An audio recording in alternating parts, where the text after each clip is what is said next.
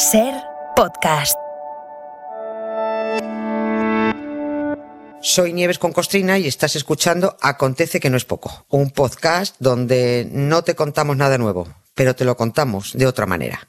Aquí te va otro episodio.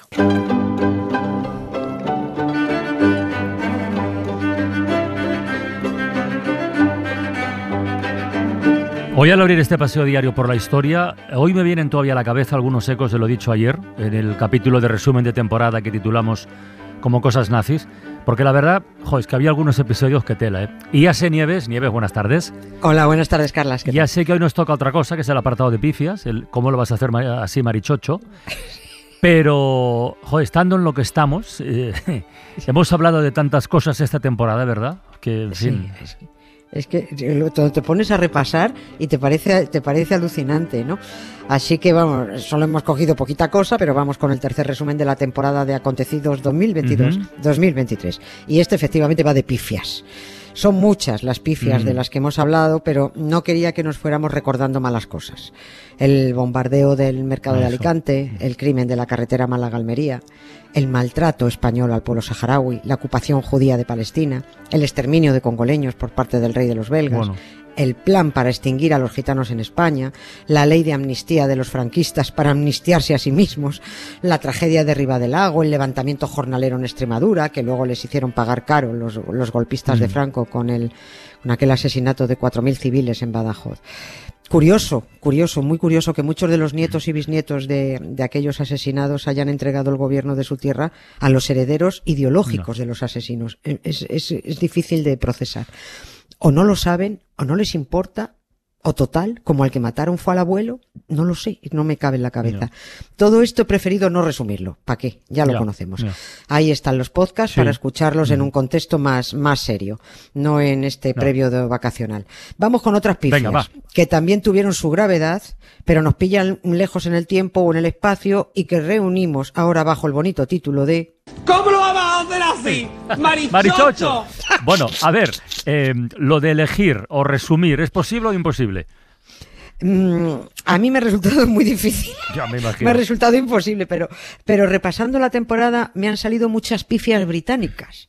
Así que mejor vamos a hacer un resumen de pifias, madre mía, verás tú. Pifias tipo, mm, how are you going to do it like this? Mary Chocho. Mary Chocho. Mary Chocho. Eh, es que les, les han pasado muchas cosas. Se les ha muerto hasta una reina que parecía incombustible. Incombustible. De los british hemos contado sus principios como Reino Unido por culpa de, de los escoceses porque eran unos tarambanas. La pifiaron y se vieron obligados a aceptar su unión con Inglaterra. Mm. Esto ocurrió a finales del siglo XVII, cuando 1.200 escoceses navegaron por el Atlántico camino de, América, camino del desastre, pero oye, tan contentos porque no lo sabían. La, la ignorancia es la madre de la felicidad. Aquello se llamó el proyecto Darien y era la aspiración escocesa de poner también el huevo en América si todo el mundo estaba yendo a colonizar, dijeron ellos, pues ¿por qué nosotros no? Pues venga, nosotros también. Que los demás sepan cómo hacerlo y nosotros no, pues no importa. Vamos a ver, a lo loco. Y se fueron a la única parcela que quedaba libre en América, a una región de Panamá donde Escocia quiso fundar Nueva Caledonia. Pero no es que estuviera libre, era española, pero allí no vivía nadie por algo. Es una de las regiones más lluviosas del planeta, mm. calor insoportable. Aquello estaba lleno de bichos. Los zancudos, que llaman allí los mosquitos, más que picar, eso empujaba, no, no picaba, empujaba. las cosechas no las sacaban adelante, las enfermedades los tumbaban, porque todo aquel terreno era pantanoso y espantoso. Escocia se endeudó hasta las cejas en aquel proyecto colonial, tuvieron que abandonarlo, el reino entró en bancarrota, y toma United Kingdom. Ahí está. Por eso en 1707 Escocia tuvo que firmar el acta de unión con Inglaterra y ahí perdió su, mm. su, independencia. Nació el reino de la Gran Bretaña a cambio de mucho dinero que dio Inglaterra para que Escocia saldara sus deudas e indemnizara a los colonos. Si agarramos la bandera inglesa, que es blanca y roja, y la ponemos encima de la escocesa, blanca y azul, ahí nos sale la de United Kingdom.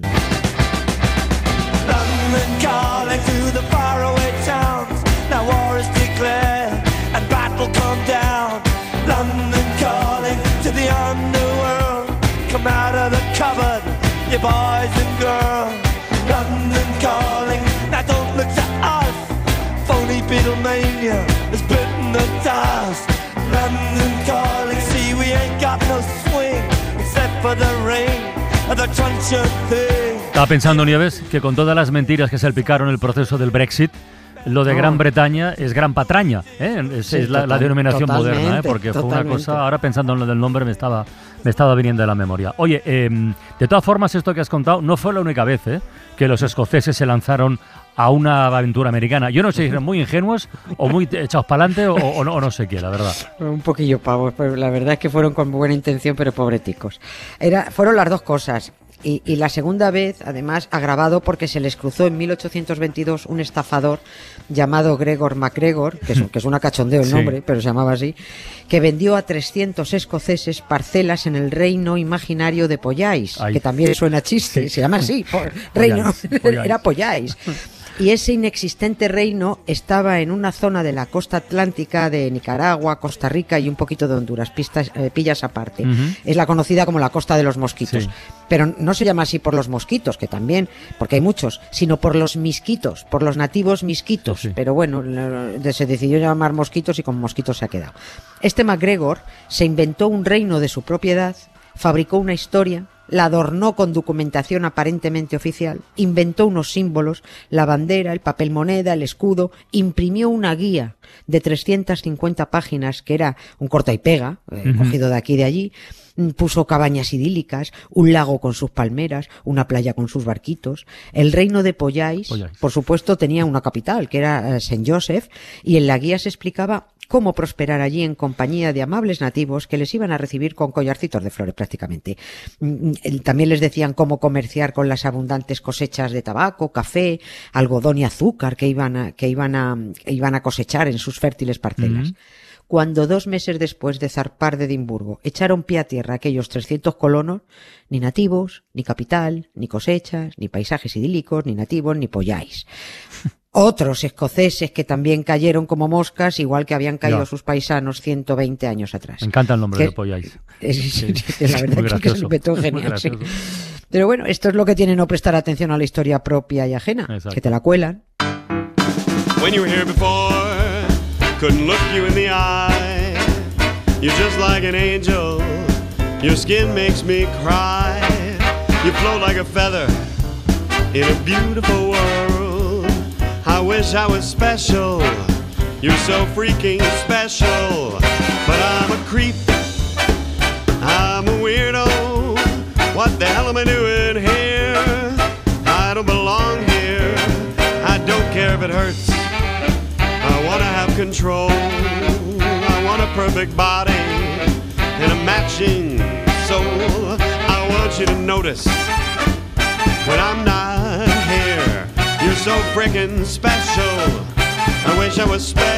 Vamos a conectar directamente el pasado con el presente porque al margen de meteduras de pata escocesas y de que los ingleses hayan sabido aprovechar las circunstancias para absorber el reino, bueno, la verdad es que hace muy poquito, ni siquiera durante la coronación de Carlos III, se evitó demostrar el poderío inglés sobre el escocés. ¿eh?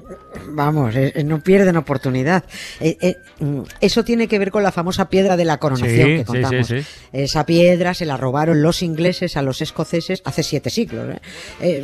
tiene varios nombres. Se llama la piedra del destino, la piedra de Scone, la piedra de la coronación mide poco más de 60 centímetros de largo por 30 centímetros de alto, pesa 152 kilos y es una especie de adoquín gordo, sin pulir, muy burdo, no tan burdo como las fake news de Ferreira, pero muy burdo, muy burdo.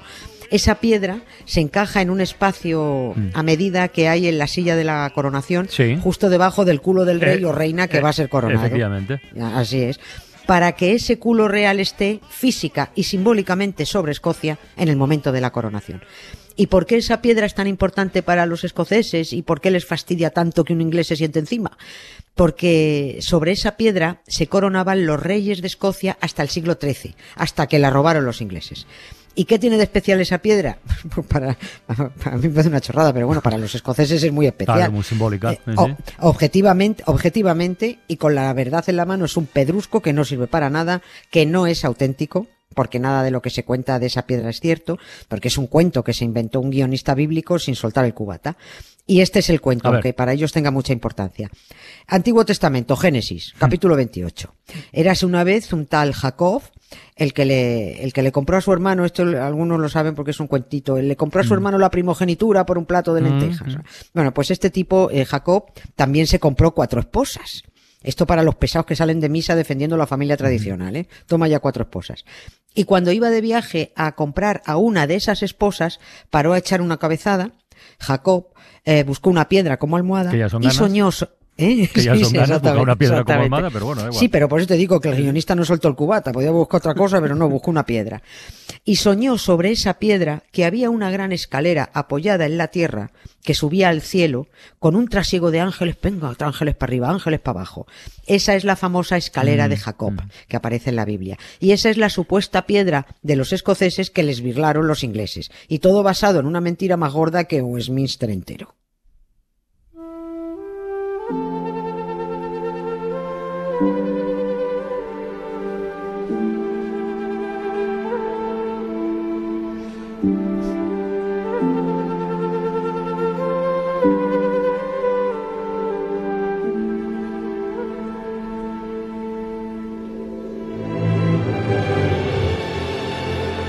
Bueno, y Mentira también, pero está muy bonita, ¿eh? O, contada muy bonita además. ¿eh? Mentira fue también la que nos coló en el cine Mel Gibson, haciéndonos creer que, que Braveheart, la peli, que bueno, que el héroe era William Wallace.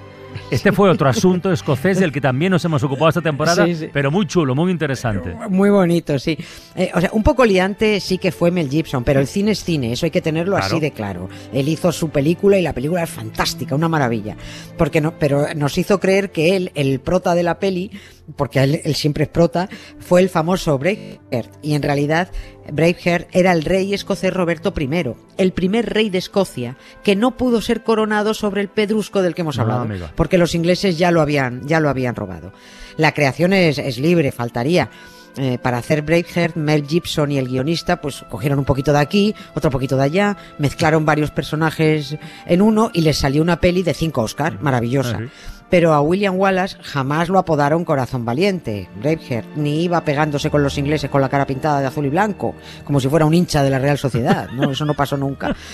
Braveheart era otro, era un tipo que se llamaba Roberto, Robert Bruce, que acabó siendo Roberto I, rey de Escocia, cuando Escocia recuperó su independencia y mandó a los ingleses a freír monas.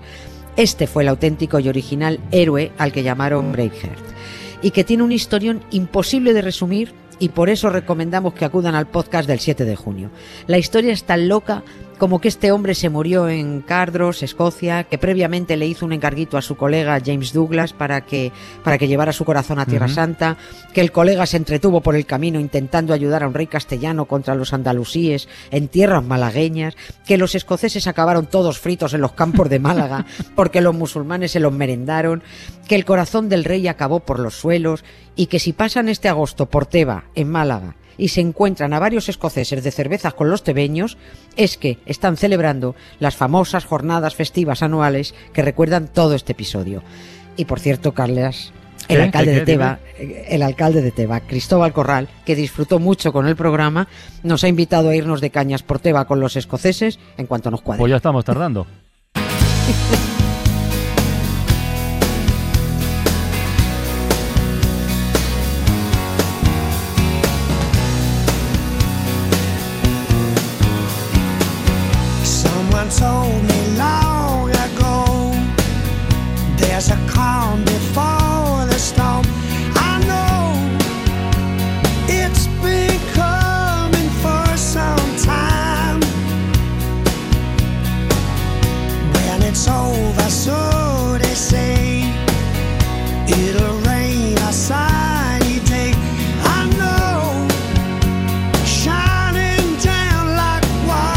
Oye, Nieves, que mañana tenemos ya el último capítulo de la temporada, ¿eh?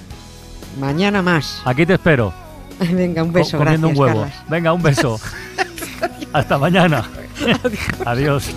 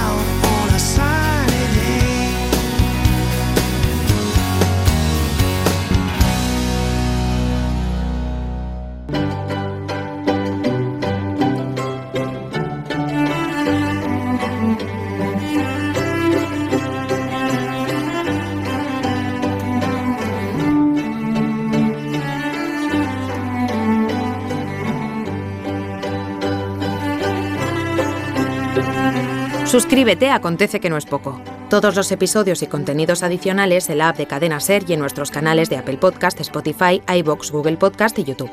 Escúchanos en directo en la Ser de lunes a jueves a las 7 de la tarde. Cadena Ser. La radio.